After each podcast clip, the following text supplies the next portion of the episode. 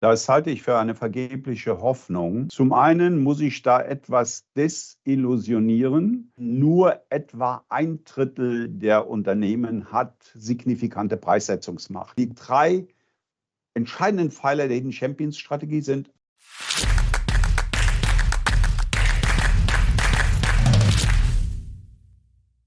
Servus Leute und herzlich willkommen in einem brandneuen Video auf meinem Kanal. Mein Name ist Mario Lochner und ich bin heute zurück mit der Serie Cuvades Deutschland. Sind wir noch zu retten? Und ich habe mir natürlich wieder einen sehr spannenden Gast eingeladen. Er ist emeritierter Wirtschaftsprofessor, Unternehmensberater und hat mehr als 40 Bücher geschrieben. Herzlich willkommen, Hermann Simon. Hallo, guten Morgen, Mario Lochner. Freut mich sehr, dass Sie da sind, Herr Simon. Sie haben ja wirklich sehr viel Erfahrung und genau das brauchen wir jetzt. Es ist ja Wahnsinn, was Sie auch alles für Begriffe geprägt haben. Das ist, glaube ich, auch wichtig, dass wir das heute mal erklären. Also Sie haben ja quasi den Begriff der Hidden Champions schon vor 30 Jahren geprägt, also Weltmarktführer aus dem Mittelstand, kurz zur Erklärung, die sehr erfolgreich sind, versteckte Champions eben, die viele gar nicht so wirklich kennen. Jetzt frage ich mal, weil es ja gerade nicht so gut läuft, was müssen wir denn tun, damit diese Hidden Champions in Zukunft nicht komplett verschwinden von der Bildfläche? Bildfläche? Ja, wir müssen zu unseren alten Tugenden zurückkehren. Das heißt, äh, hart arbeiten, das ist vielleicht nicht populär, innovativ sein und vor allem intern Bürokratie abbauen. Die Bürokratie ist zu einem solchen Hindernis geworden, auf allen Gebieten, vom Bau bis hin zu Banken, dass äh, die produktiven Leute einfach zu viel Zeit brauchen, um mit der Bürokratie zurechtzukommen. Und diese Zeit können sie natürlich nicht auf ihre Produkte, auf Kundennutzen etc. verwenden. Jetzt ist das Problem, wenn man momentan sehr hart arbeitet, vielleicht manche haben sogar ein Business gestartet, sind hoch motiviert. Jetzt haben wir das Energieproblem. Ähm, wie geht man denn als Unternehmer, Sie sind ja auch Unternehmensberater, mit solchen Schocks um, auf die ich ja jetzt, hm, ja, sagen wir mal, eher weniger Einfluss habe? Ja, ich kann natürlich an den Energiepreisen nichts machen. Also kann ich nur an der Einsatzmenge der Energie etwas machen. Das heißt, ich muss versuchen zu rationalisieren, teure Energien durch billigere zu ersetzen, leider auch in, an andere Standorte im Ausland verlegen, wo die Energie vielleicht billiger ist. Und da muss man allerdings sagen, dass die Hidden Champions und der Mittelstand generell sehr viel flexibler und schneller sind in der Anpassung an solche neuen Situationen als Großunternehmen oder als der Staat. Äh, ich bin insofern gemischt, optimistisch, pessimistisch. Äh, man kann sich natürlich einen Worst Case für diesen Winter ausdenken, der auch mit diesen Maßnahmen nicht zu bewältigen ist. Wenn es einigermaßen klappt, dann werden wir auch diese Krise überstehen, genau wie die Finanzkrise vor zwölf Jahren. Da war der Pessimismus ähnlich ausgeprägt wie heute. Allerdings waren die Bedingungen andere. Damals ging es vor allem um die, um die Finanzseite, ein Nachfrageloch. Jetzt haben wir das Energieproblem, Corona, äh, Talentmangel, äh, Supply Chain Engpässe. Also die Ursachen der jetzigen Krise sind ganz anders als äh, 2008, 2010. Aber die Anpassungsfähigkeit, insbesondere des Mittelstandes, wird sich wieder zeigen. Mhm. Was ist denn die Frage, die Sie momentan als Unternehmensberater am öftesten gestellt bekommen? Ja, im Moment ist natürlich ganz oben auf der Sorgenskala das Thema Inflation. Wenn die äh, Beschaffungspreise teilweise ja nicht nur für Energie, sondern auch für andere Rohstoffe, Materialien um 20, 30, 40 Prozent steigen, dann ist jedes Unternehmen in der Bredouille kann es diese Kostensteigerungen überwälzen. Das kann man in der Regel nur teilweise. Insofern ist jeder damit beschäftigt, äh, wie er mit dem Thema Inflation umgeht. Aber das ist eben nicht nur die einzige Sorge, sondern bekommt man überhaupt äh, das Material, das man braucht? Talentmangel. ich sehe ja bei Handwerkern, die klagen nicht über Auftragsmangel, sondern die haben keine Leute, die die Arbeit erledigen können oder bekommen bestimmte Produkte nicht. Ich habe gerade auf meinem Bauernhof ein, ein Tor bestellt im Januar. Das ist jetzt montiert worden, weil der Handwerker einfach die notwendigen Steuerungen und diese Dinge nicht hatte. Also äh, wir haben mehrere Dinge zusammenkommen, die das Unternehmen, äh, das Leben für Unternehmen schwer machen. Und natürlich sind die Verbraucher massiv von der Inflation betroffen. Äh, ich halte Inflation für das antisozialste Phänomen überhaupt, weil es diejenigen primär betrifft, die ohnehin wenig Einkommen haben, die, die ärmeren Schichten, die Wohlhabenden, die kommen damit zurecht. Und insofern ist das eine Absurdität, dass die leichte Geldpolitik der vergangenen äh, 10, 12 Jahre ja eher von einer, äh, sage ich mal, sozialdemokratischen Welt betrieben wurde. Und heute müssen gerade die ärmeren Leute das ausbaden. Sie haben ein Buch geschrieben, das ist auch im Hintergrund zu sehen, die Inflation schlagen. Ähm, ja, wie kriegt ja, sorry, da ist es. Natura. ja. Genau. Hätte ich, hatte ich mir eh notiert, jetzt, habe äh, äh, jetzt haben Sie es schon prominent platziert im Hintergrund, deswegen spreche ich es gleich mal an, wenn wir jetzt schon bei dem Thema sind. Ja, wie schlägt man die Inflation? Man muss alles versuchen und das ist keineswegs nur ein Thema der Preise. Äh, die erste Verantwortung trifft den Chef, der muss einen Kulturwandel bewirken. Und äh, ich, ich schilder es mal am Beispiel des Einkaufs, wo man denkt, der ist ja nicht so von der Inflation betroffen. Unter normalen Umständen ist die Aufgabe des Einkaufs, die benötigten Produkte und Vormaterialien zu möglichst günstigen Preisen zu beschaffen. Im Moment haben wir eine Situation, in der der Einkauf es kaum packt, die Produkte überhaupt zu bekommen. Wenn Sie elektronische Chips haben wollen, dann stehen Sie ziemlich schwach da, wenn es zu Preisverhandlungen kommt. Wenn Sie Leistungen eines Handwerkers haben wollen und Sie sagen, die Preise sind mir zu hoch, da sagt er, ja, vielen Dank, ich habe zehn andere, die draußen auf meine äh, Arbeit warten. Also fällt beispielsweise dem Einkauf die Gesamtverantwortung für das Unternehmen zu. Wenn der die Produkte nicht beschaffen kann, dann steht die Produktion, dann steht alles still. Ich habe gerade mit einem Unternehmer vor einer halben Stunde gesprochen, der dieses Problem hat und in große Schwierigkeiten geraten ist dadurch. Äh, nur als Beispiel. Genauso betrifft es natürlich das Cash-Management. Äh, ich empfehle in dem Buch beispielsweise, wie das Konto einzuführen. Wir haben seit Jahren kein Skonto mehr gesehen, weil der machte keinen Sinn bei Zinsen von nahe an Null. Ich habe jetzt zwei Handwerkerrechnungen bekommen, da steht wieder drauf, 2% Skonto bei Zahlung innerhalb von sieben Tagen. Und natürlich zahle ich innerhalb von sieben. Kluge Maßnahme. Und der eine Handwerker sagte dann noch, äh, ich behalte das Geld nicht auf der Bank, sondern kaufe neue Maschinen, denn die sind nächstes Jahr wieder 10% teurer. Also es betrifft das ganze Unternehmen und ein, ein übergeordnetes Thema ist Agilität. Schnell werden, Geld schnell eintreiben, äh, in der Information nicht mit historischen Kosten, sondern mit Wiederbeschaffungskosten kalkulieren. Äh, ist also ein ganzer Rattenschwanz, den ich in dem Buch detailliert und in einiger Tiefe beschreibe.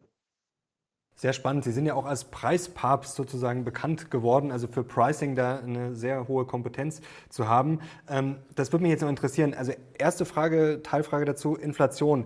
Glauben Sie jetzt, Sie sind da ja sehr tief drin in diesen ganzen Prozessen, Preissetzung und so weiter. Ähm, glauben Sie, dass das jetzt ein Phänomen ist, was ja, uns erstmal weiterhin beschäftigen wird? Ähm, weil viele hoffen ja, ja, nächstes Jahr, dass das wieder schnell runtergeht und dass die FED dann wieder die Zinsen schnell senkt. Was ist da Ihre Einschätzung? Das halte ich für eine vergebliche Hoffnung. Und zwar muss man zwei Ursachen der Inflation unterscheiden. Die eine Kategorie sind die mehr kurzfristig wirkenden, wie äh, Corona, äh, Engpässe in der Beschaffung, Ukraine-Krieg äh, und diese Dinge. Die gehen in der Tat hoffentlich in den nächsten ein, zwei, drei Jahren vorbei. Die wichtigere Ursache ist aber die Aufblähung der Geldmenge. In der, in der Eurozone hat sich die Geldmenge seit 2010 verdreifacht. Das Bruttoinlandsprodukt ist aber nur um 30 Prozent gestiegen in diesem Zeitraum. Das heißt, zu viel Geld jagt zu wenig Ware und das bedeutet Inflation. Und jetzt kann die Europäische Zentralbank nicht diese Geldmenge in zwei, drei Jahren zurückfahren, dann würde Südeuropa, dann würden die Banken in größte Schwierigkeiten kommen. Und deshalb gehe ich davon aus, dass uns die Inflation die nächsten fünf bis zehn Jahre begleiten wird, äh, genauso wie das in den 70er Jahren war, was ich ja noch erlebt habe. Ich habe damals meine Doktorarbeit geschrieben und ähm, nicht auf dem heutigen Niveau von 10 Prozent, aber wohl von über 5 Prozent. Also die Hoffnung, dass wir in ein, zwei Jahren wieder auf 2% Inflation zurückkehren, die ist illusorisch. Und da ist jetzt ein Thema ganz wichtig, das beschäftigt uns gerade, wenn man jetzt investieren will, wenn man natürlich Aktien sucht, Unternehmen, die erfolgreich sind in diesem Umfeld, Preissetzungsmacht. Das ist ja generell was Interessantes, ähm, jetzt wahrscheinlich interessanter denn je, deswegen reden viele drüber. Ähm, aber es ist mittlerweile auch so ein Mythos. Also ich habe auch das Gefühl, ja, Preissetzungsmacht, man, man verteilt das einfach mal so und sagt, ach, das Unternehmen hat Preissetzungsmacht. Die Frage ist, wie hat man denn wirklich Preissetzungsmacht? Könnten Sie uns das vielleicht mal erklären, quasi, was da wichtig ist und vielleicht auch mal ein Beispiel Unternehmen, vielleicht haben Sie da was im Kopf, wo man sagen kann, ja, die haben wirklich Preissetzungsmacht und äh, das ist nicht nur eine Hoffnung. Ja, äh, zum einen muss ich da etwas desillusionieren. Äh, wir haben bei Simon Kucher äh, Studien gemacht weltweit und äh, nur etwa ein Drittel der Unternehmen hat signifikante Preissetzungsmacht. Pricing Power, wie wir das auf Deutsch, Neudeutsch nennen. Um mal ein Beispiel zu geben eines Unternehmens, das äh, wirkliche Pricing Power hat und, und auch an diesem Beispiel zu erklären, woran liegt das, das ist Apple. Wenn Apple seine Preise für das iPhone um 10 Prozent erhöhen würde, würden nur ganz wenige Apple-Kunden abspringen. Und äh, das ist die Leistung von Apple in der Vergangenheit über Innovation, über Markenimage, über äh, Siri und alles, was dazugehört, bis zum äh, tollen Design. Also Pricing Power ist in der Vergangenheit äh, verdienter Goodwill, äh, beim Kunden, die kann nicht kurzfristig geschaffen werden. Und äh, wir sehen ja, wie diese Kämpfe laufen äh, zwischen Handel und Lebensmittelhersteller. Äh, Coca-Cola gegen Edeka, Mars äh, liefert, beliefert nicht mehr Rewe und Edeka. Äh, Coca-Cola und Mars sind natürlich Firmen mit Pricing Power, die sich sowas erlauben können. Einer, der keine Pricing Power hat, würde der Händler sagen, ja, bitte bleib doch zu Hause, ich habe genug andere Alternativen.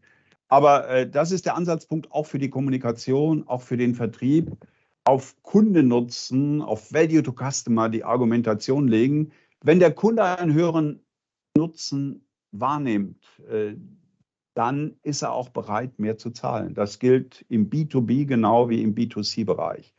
Also Pricing Power, Preisdurchsetzungsmacht ist äh, aus der Vergangenheit äh, erworbene und verdiente äh, starke Position beim Kunden. Unersetzbarkeit könnten Sie sagen. Mhm. Also ich brauche ein Produkt, was die Leute wollen, was im Zweifel auch nicht total austauschbar ist und was wahrscheinlich auch gut ist, wenn ich nicht abhängig bin, zum Beispiel von einem Lieferanten. Das ist ja, das sehen wir jetzt auch beim russischen Gas. Also das ist wahrscheinlich andersrum äh, die Preissetzungsmacht, in die man nicht reinkommen will, oder? Dass ich eine Abhängigkeit habe und der kann sagen, ach ja, mache jetzt mal 50 Prozent teurer und ich muss quasi zahlen oder ja, es ist vorbei. Ja, ja. Da gibt es übrigens noch ein interessantes Phänomen bei den Hidden Champions. Die sind ja häufig im, im Maschinenbau. Und da haben wir zwei, zwei Kombinationen von Eigenschaften. Einmal sind das sogenannte Postponables. Äh, das, das, sind Produkte, die man aufschieben kann beim Kauf. Sagen wir mal wie, wie Möbel. Sie müssen nicht heute äh, eine neue Wohnzimmergarnitur kaufen, aber gleichzeitig sind sie unverzichtbar. Irgendwann ist das Sofa durchgesessen und Sie müssen es ersetzen. Und äh, das, das schafft dann kurzfristig möglicherweise Probleme. Äh, wir hatten in der, in der Finanzkrise einen Fall, berühmtes Maschinenbauern, die hatten 150 Maschinen auf dem Hof stehen. Keiner hat gekauft. Ein Jahr später waren die alle wieder weg, weil sie unverzichtbar waren. Also äh, das ist auch eine Sache, die man verstehen muss, mit der Zeitachse das verbinden. Aber wer unverzichtbar ist, der hat dann auch zumindest äh, unmittelbar nach der Krise Pricing Power und, und, und wird wieder sich erholen. Bei den Hidden Champions, gibt es da eigentlich irgendwelche Gemeinsamkeiten? Sie haben das ja alles erforscht. Ähm, haben Sie da irgendwas destilliert, wo man sagen kann, okay, das macht wirklich erfolgreiche Unternehmen aus? Ja, man kann sagen, es gibt drei Pfeiler der Hidden Champions Strategie. Das sind die, die wichtigsten.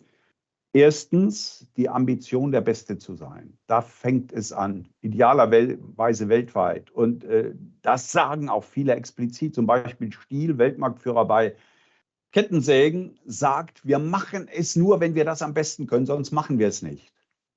Starkes Statement.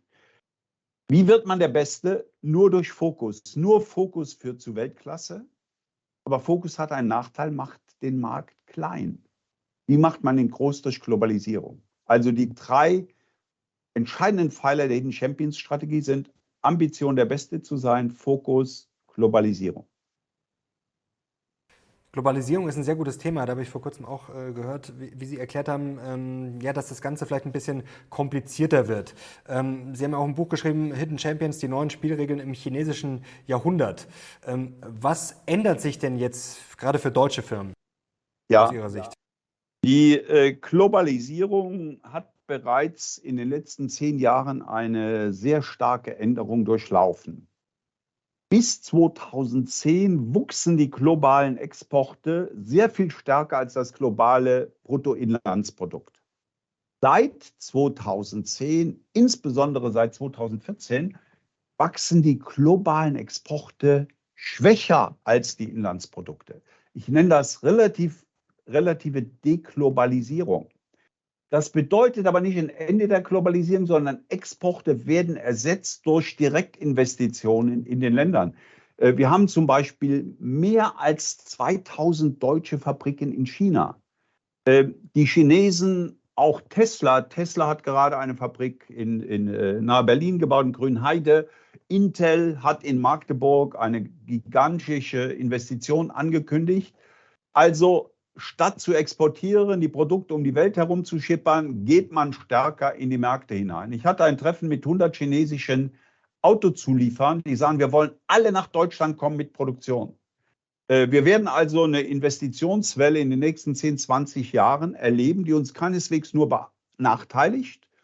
Deutsche Firmen müssen stärker ins Ausland gehen. Das gilt für BASF, die gerade eine Rieseninvestition in China macht. Das gilt für Hidden Champions. Aber für die Chinesen, die Amerikaner gehen das genauso, die müssen nach Europa und nach Deutschland kommen. Also wir erleben eine, eine völlige Neuaufstellung der globalen Wertschöpfungskette. Und das Prinzip dahinter ist folgendes. Man muss jede Aktivität an dem Ort der Welt erledigen, wo sie am besten erledigt werden kann. Äh, zwei deutsche Hersteller von Bergwerkstechnologie, die haben ihre komplette Wertschöpfung nach China verlagert. Bei uns gibt es keinen Bergbau mehr. In China spielt ja nach wie vor eine große Rolle. Oder ein Hidden Champion, der baut gerade ein äh, Kompetenzcenter für künstliche Intelligenz in Shanghai auf, weil er sagt, in China kann man künstliche Intelligenzprodukte und Prozesse besser entwickeln als in Deutschland.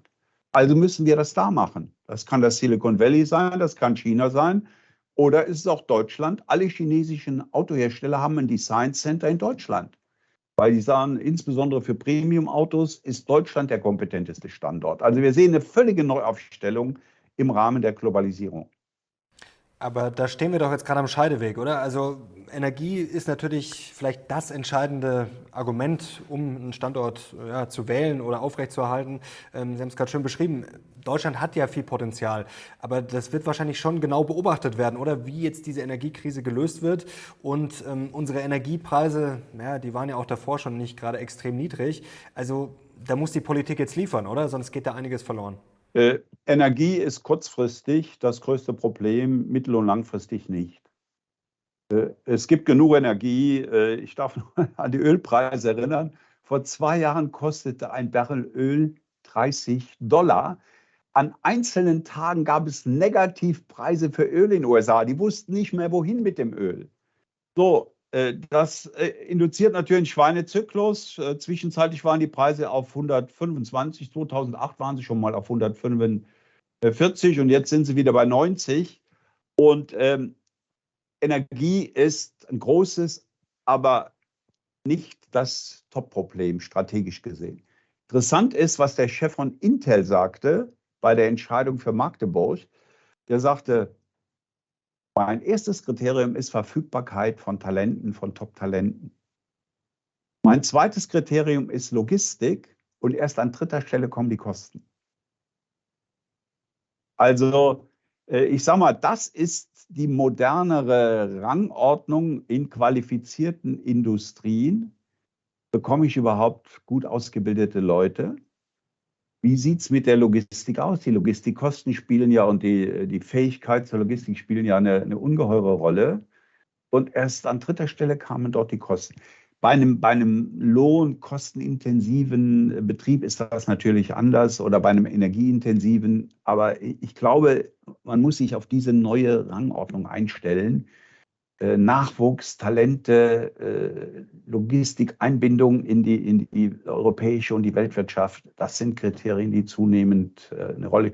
Und natürlich, sagen wir, das politische Umfeld. Wird einer auf absehbare Zeit nach Russland gehen mit Investitionen, solange die Verhältnisse dort so sind? Sicher nicht. Wie gut sehen Sie Deutschland aufgestellt? Momentan ist die Stimmung ja sehr schlecht. Ähm, wie würden Sie es rational einschätzen? Ja gut, die Stimmung ist schlechter als die, äh, die objektive Situation. Unsere Unternehmen sind wettbewerbsfähig. Wir, wir hängen bei bestimmten Dingen etwas hinterher, zum Beispiel in der Elektromobilität, bei, bei Autos. Äh, aber äh, es gibt auch viele unveränderte Stärken. Unser, unser Berufsausbildungssystem ist spitze in der Welt. Wir haben die am besten qualifizierten Facharbeiter. Wir haben sowohl in Europa als auch in der Welt eine zentrale Lage. Wenn Sie in Amerika sind und mit Asien Geschäfte machen, da haben Sie zehn oder zwölf Stunden Zeitunterschied. Das heißt, äh, Sie müssen um Mitternacht oder morgens um sechs Uhr telefonieren.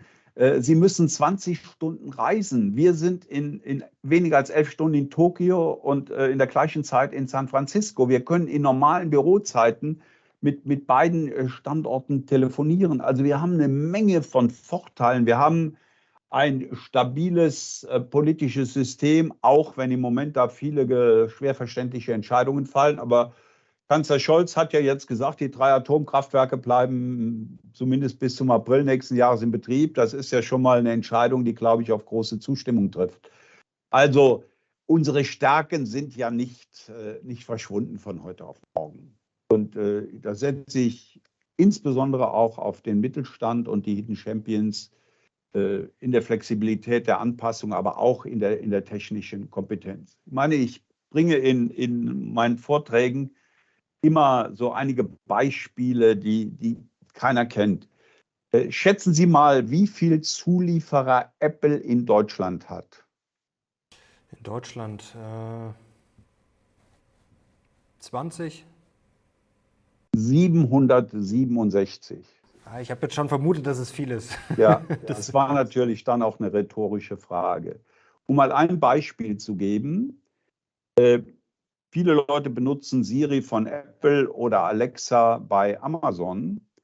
Die dahinterstehende Software, künstliche Intelligenzsoftware, heißt LSTM, Long Short Term Memory, von Professor Jürgen Schmidhuber von der Technischen Universität München entwickelt, auf mehr als drei Milliarden Smartphones installiert. Deutsch-schweizerische Software. Teamviewer Remote Screen Control ist auf mehr als 2,5 Milliarden Geräten installiert. Wir sind das erste Land mit Level 3 autonomem Fahren. Es gibt kein Land, 40 Prozent aller Patente für autonomes Fahren kommen aus Deutschland.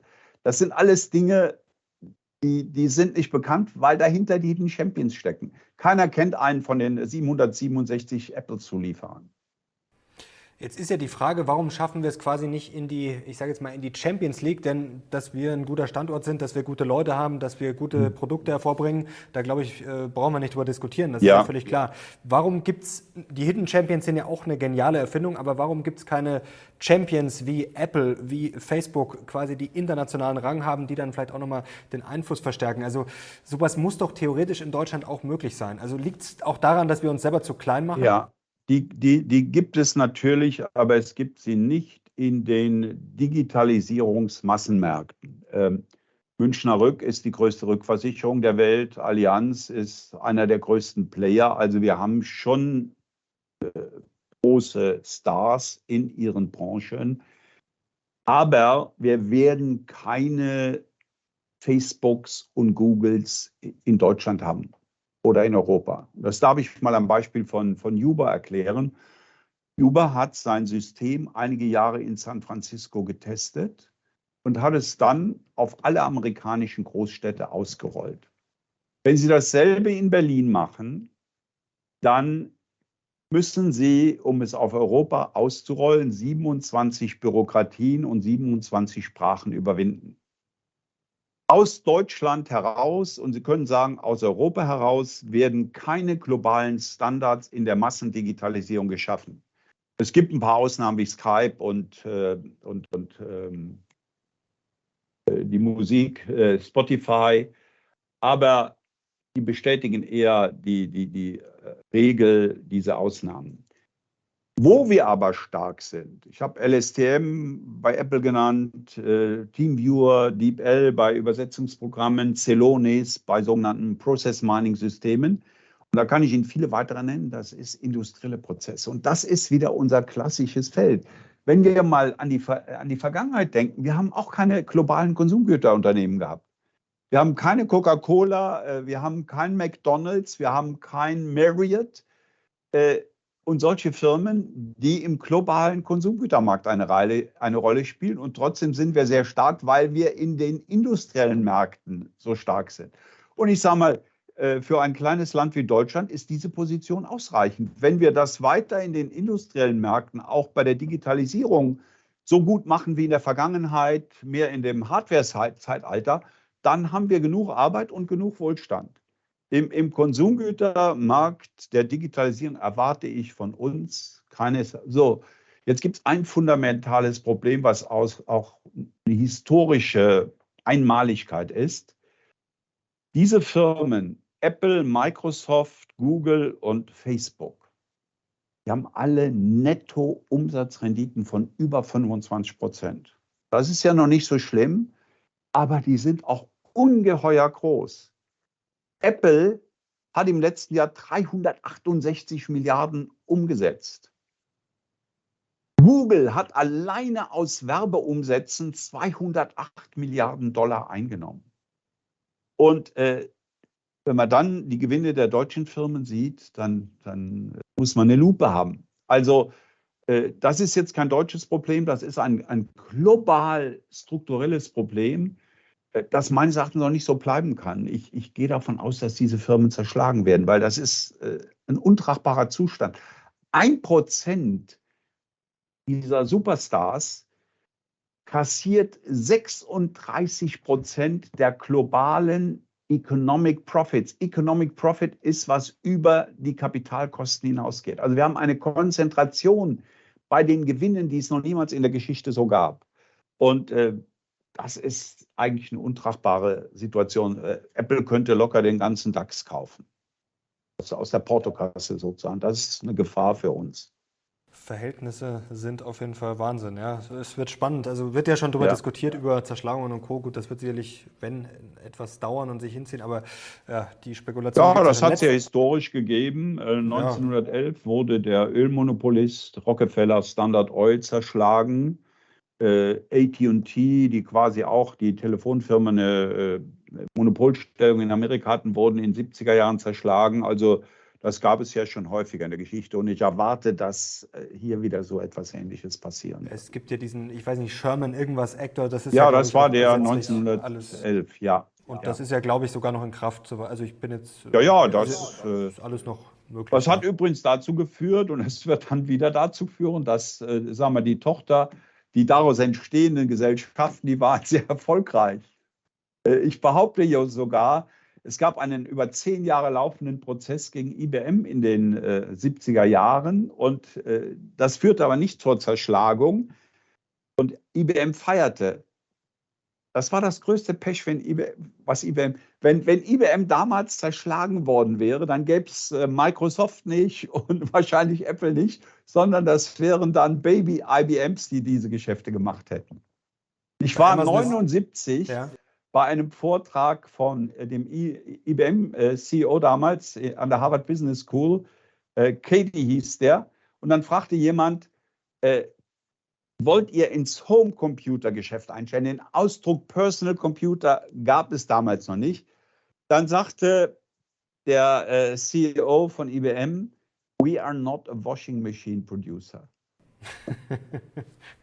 ja, das, das, das, sind so Aussagen, das gibt es ja mittlerweile viele, viele Klassiker, wie auch zum, ja, zum Internet ja. und Co. Völlig, völlig äh, nicht erkannt das Potenzial, das sich da mit äh, Mikrocomputern und später Personal Computern und Laptops auftat. Bei Amazon ist es ja auch so, ähm, dass ja AWS mittlerweile ja eigentlich viel wertvoller ist, also hochprofitabel, ja, wächst stark ja, ja. und äh, das wäre wahrscheinlich auch so ein, so ein Beispiel.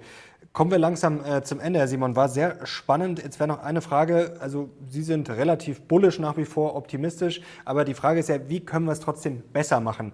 Äh, Sie haben ja über China, über das chinesische Jahrhundert geschrieben. Jetzt sollte man sich von China sicherlich nicht alles abschauen, aber was kann man von China lernen? Wo haben wir noch Optimierungspotenzial? Also ein Beispiel, wo ich eine, eine, echte Bedrohung sehe, ist, die deutschen Mittelständler und Hidden Champions sind ja überwiegend Familienunternehmen, die große Zurückhaltung gegenüber der Börse haben und äh, deshalb ihre Finanzierung vor allem aus dem Cashflow betreiben müssen. Das geht natürlich langsam. Die Chinesen gehen sehr früh an die Börse, sammeln riesige Kapitalsummen ein und investieren die in zwei Dinge. Einmal in Forschung und Entwicklung. Bei vergleichbarer Größe haben Hidden Champions aus China dreimal so viele Leute in Forschung und Entwicklung. Um ein Beispiel zu geben, Carl Zeiss hat 3100 äh, Leute in FE. Hikvision, der globale äh, Marktführer bei Überwachungskamera, hat 9300, genau die dreifache. Und das erinnert mich an eine Erfahrung vor 17 Jahren. 2005 besuchte ich Nokia in Helsinki. Äh, die hatten damals knapp 50 Prozent des Mobiltelefonmarktes weltweit. Ich habe noch nie so eine arrogante Firma besucht. Und die sagten, wir haben 19.000 Leute in Forschung und Entwicklung. Uns kann keiner das Wasser reichen. Drei Jahre später hörte ich einen Vortrag vom CEO of, äh, von Huawei, das war in, in, in New Delhi. Der sagte, wir haben 52.000 Leute in Forschung und Entwicklung. So, wir wissen alle, was daraus geworden ist. Droht uns wieder so etwas Ähnliches? Also wäre ein Appell an die Hidden Champions in Deutschland, überlegt doch mal, ob ihr, um auf der Kapitalseite mit den Chinesen wettbewerbsfähig zu bleiben, auch für Amerikaner gilt das übrigens, gehen ja auch eher an die Börse, ob ihr nicht äh, die Börse als Kapitalquelle nutzen wollt und nicht nur vom Cashflow beim Aufbau eines, eines Kapitalstocks lebt. Als ein Beispiel. Also brauchen wir eine Aktienkultur nicht nur bei den privaten Leuten, sondern auch mehr bei den Firmen. Bestärkt, ja. Mhm, sehr spannende These. Herr Simon, ja, ich glaube, wir können uns jetzt noch ewig weiter unterhalten. Macht großen Spaß. Können wir vielleicht auch gerne wiederholen. Also wenn ihr Herrn Simon wieder sehen wollt, dann gebt mal gerne Daumen nach oben. Vor allem das Thema ja mit der Aktionärskultur äh, finde ich sehr spannend. Mehr Firmen an der Börse. Ja, auch das Thema auch Inflation kann man natürlich äh, vertiefen, weil äh, da gibt es so viele Aspekte, die, die zu beachten sind. Äh, die Leute verstehen auch oft nicht, was, was wirklich Inflation ist. Das würde ich dann erklären. Haben Sie noch einen letzten Punkt, vielleicht eins, um, um schon mal anzuteasern, was die Leute vielleicht, äh, was so unterschätzt ist? Dann können wir das gerne, gerne mal vertiefen. Ja, äh, wenn man die Leute fragt, was ist Inflation, dann sagen die, die Produkte werden teurer. aber in Wirklichkeit ist Inflation etwas anderes, nämlich das Geld wird weniger wert. Und zwar speziell unser Fiat-Geld, das aus dem mir nichts geschaffene Geld, so wie der liebe Gott, der sprach ja Latein, Fiat Lux gesagt hat, die Welt aus dem Nichts geschaffen hat, so wird das Geld aus dem Nichts geschaffen. Das kann man sehr schön erklären, wenn man ein anderes Geld nimmt, nämlich Gold. Für eine Unze Gold haben sie im alten Rom eine maßgeschneiderte Tunika bekommen. Für eine Unze Gold bekommt man heute einen maßgeschneiderten Anzug. Das heißt, der Wert der Ware hat sich nicht verändert. Das Geld ist vielmehr zu einem verderblichen Gut geworden wie Obst. Und was bedeutet das? Das bedeutet beispielsweise, dass man es möglichst schnell eintreiben muss. Man will ja auch kein altes Obst kaufen und schnell wieder loswerden muss, weil das Obst verdirbt und das Geld verdirbt genauso. Also ein Beispiel, was im Kern Inflation ist, nicht die Waren werden teurer, das Geld wird weniger wert. Herr Simon, herzlichen Dank. Es hat großen Spaß gemacht. Ganz meinerseits, Dankeschön und bis bald. Und danke euch fürs Zuschauen. Ich bin jetzt sehr gespannt auf eure Kommentare und wie gesagt, wenn es euch gefallen hat, gerne Daumen nach oben und natürlich den Kanal abonnieren, um nichts mehr zu verpassen. Danke Ihnen, danke euch fürs Zuschauen. Wir sind jetzt raus. Ciao.